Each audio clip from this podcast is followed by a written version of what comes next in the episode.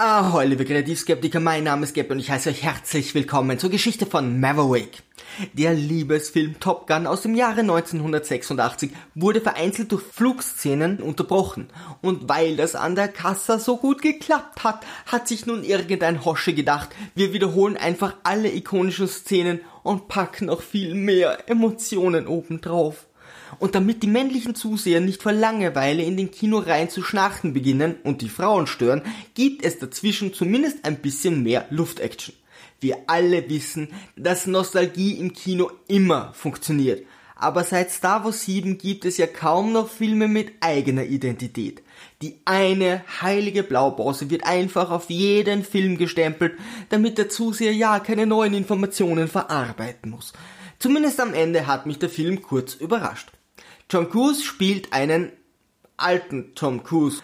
Wo sind die Sexsymbole und Draufgänger von damals geblieben? Nicht, dass ich sie vermisst hätte, aber die Rollen von Tom Cruise kann ich schon längst nicht mehr voneinander unterscheiden. Doch nun zur Handlung. Maverick ist zumindest auf dem Papier noch immer ein Revoluzer und wurde noch nie befördert, wohingegen Iceman bereits Admiral ist und seinen ehemaligen Rivalen stetig schützt. Gleich am Anfang soll Maverick mit einem Spezialflugzeug Macht 10 erreichen. Schafft dies, übertreibt und zerstört das gesamte Flugzeug. So charakterisiert man heute Helden. Wie er den Absturz überlebt, muss nicht gezeigt werden. Ich stelle mir das Volltoger vor, bei gut 12.000 kmh in der Erdatmosphäre aus einem Flugzeug auszusteigen und seinen Fallschirm zu öffnen. Da verstehe ich es auch, dass er nach der Landung voll durstig ist. Er ist eben keine Maschine und hat Schwächen. Als Strafe für den Millionen-Dollar-Schaden wird er für einen Spezialauftrag zu Top Gun zurückbeordert und wahrscheinlich bekommt er auch noch eine Gehaltserhöhung. Nun zum Aufbau des Dramas. Der extrem schwere Angriff zur Zerstörung einer illegalen Urananreicherungsanlage soll geplant und die Ausführung geprobt werden. Maverick soll unter den zwölf bestehenden Absolventen sechs auswählen. Er selbst wird am Angriff nicht teilnehmen. Er ist davon überzeugt, dass es nicht alle überleben werden. Ein Anwärter ist der Sohn von Goose, Mavericks ehemaligen Co-Piloten, der in Teil 1 beim Fliegen gestorben ist. Das ist Konfliktpotenzial mit dem Holzhammer. Aber jetzt mal ehrlich, wer kam auf die geniale Idee, Maverick, den Sohn seines verstorbenen Partners, für eine Selbstmordmission zu trainieren und ihn letztendlich sogar noch dafür auswählen und dorthin schicken zu müssen? Ganz viele Herzchen dafür, liebe Navy. Weiter zur Nostalgie. Maverick knallt immer wieder einmal die Barfrau Penny, damit auch die Liebe nicht zu kurz kommt. Twilight Hypes spürt man jetzt nicht gerade, aber Tom will wohl nicht mehr so sexistisch rüberkommen.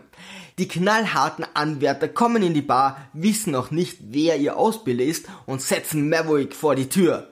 Natürlich ist das am nächsten Tag total peinlich, ungefähr so peinlich wie damals, als die Jungs Charlie angesprochen haben und sie sich dann als ihre Vorgesetzte entpuppt hat, die Puppe. Und gleich darauf beginnt der härteste Kerl in der Bar Klavier zu spielen. Genau wie damals. G könnt ihr euch noch erinnern? Oder kurze Zeit später, als Maverick sogar gegen zwei Gegner in der Luft gewinnt, dann verkehrt über einem fliegt und in sein Cockpit blickt. Ich kann mich vor Nostalgie kaum noch halten. Oder anschließend, als sich herausstellt, dass Maverick verhindern wollte, dass Wooster, der Sohn von Goose, auf die Akademie geht. Ein anderer Anwärter veräppelt deswegen Rooster. Sofort entbrennt derselbe Konkurrenzkampf wie damals zwischen Maverick und Iceman. Oder später die obligatorische Sportszene am Strand, gefolgt von den emotionalen Gesprächen, bis aus allen ein Team wird. Wie schön, wenn man sich nichts Neues ausdenken muss. Das Ganze geschieht freilich ohne jeglichen Kontext, aber das macht nichts. Hauptsache Nostalgie und die klingenden Kassen. Maverick hadert überraschenderweise ein bisschen mit sich, doch Iceman interveniert und überredet ihn letztendlich Wooster auf die Mission zu schicken. Weiter zur Mission. Niemand schafft den Angriff in der Simulation zu fliegen, doch das stört vorerst nicht. Da nun Maverick nicht mehr von Iceman geschützt wird, wird er entlassen. Genau wie damals. Bla bla bla klaut ein Flugzeug, fliegt selbst den Kurs, zeigt, dass es möglich ist und wird zum Schwarmführer. das hat mich dann doch vollkommen überrascht, dass Maverick beim Angriff persönlich dabei ist. Natürlich wird Rooster der zweite Mann, obwohl uns der Film bisher noch nicht einmal gezeigt hat, dass er besser als die anderen ist. Jeder bekommt seinen Wingman mit Doppelbesetzung und endlich kann die Mission beginnen. Dass vier Flieger die Strecke schaffen müssen und es außer Maverick noch niemand in der Simulation geschafft hat, scheint noch immer niemanden zu stören. Die vier heizen also durch die Botanik und sofort beginnt Rooster zu zweifeln wer hat dieses Opfer eigentlich at first place ausgewählt? Er ist mit Abstand der schlechteste der vier Piloten, fällt zurück, hört endlich auf zu denken, gibt Vollgas und schafft die Strecke noch schneller, als es zuvor je möglich war? Natürlich, natürlich, sicher, Digga. In Wahrheit möchte uns der Film nur eines mitteilen. Zahlt eure Tickets und hört auf, darüber nachzudenken. Überraschenderweise treffen die vier ihre Ziele, doch Huster versagt bei der Flucht erneut und wird anvisiert. Maverick opfert sich für seinen Schützling, stürzt ab und wird am Boden angegriffen. Wooster ist es nun doch etwas peinlich so abzulosen, kommt zurück, opfert wiederum sich und stürzt ebenfalls ab. Schließlich stehen sich die beiden im Feindgebiet gegenüber, hauen sich auf die Schnauze, versöhnen sich und überlegen sich einen Fluchtplan. Habt ihr euch nicht gefragt, warum Maverick und Rooster keinen Co-Piloten hatten?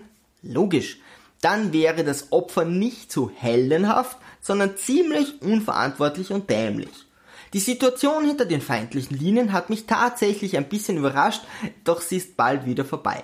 Die beiden stehen eine F-14. Dasselbe Flugzeug wie damals, bla bla bla, fliehen in einer dramatischen Szene und werden letztendlich von ihrem Wingman gerettet. Genau wie damals, bla bla bla. Bereits nach knapp zwei Stunden haben wir es geschafft. Da war jetzt nicht viel Neues, dafür ein bisschen mehr Flugaction und viel mehr Emotionen. Wem's gefällt, liebe Kreativskeptiker, sägerl immer straff halten auf zum Horizont.